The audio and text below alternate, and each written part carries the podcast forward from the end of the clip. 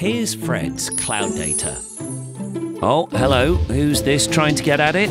Unfortunately, for them, your data is encrypted with enterprise level security. And our security responders work non stop to stay ahead of threats. Microsoft's cloud meets international and industry compliance standards, and because it's your data, only you can access it.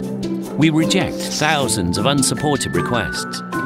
And when maintenance is required, even our technicians have a limited window to fix issues before their access is revoked. Along with round the clock physical security at our data centers, these are just a few of the many ways we keep your cloud data secure.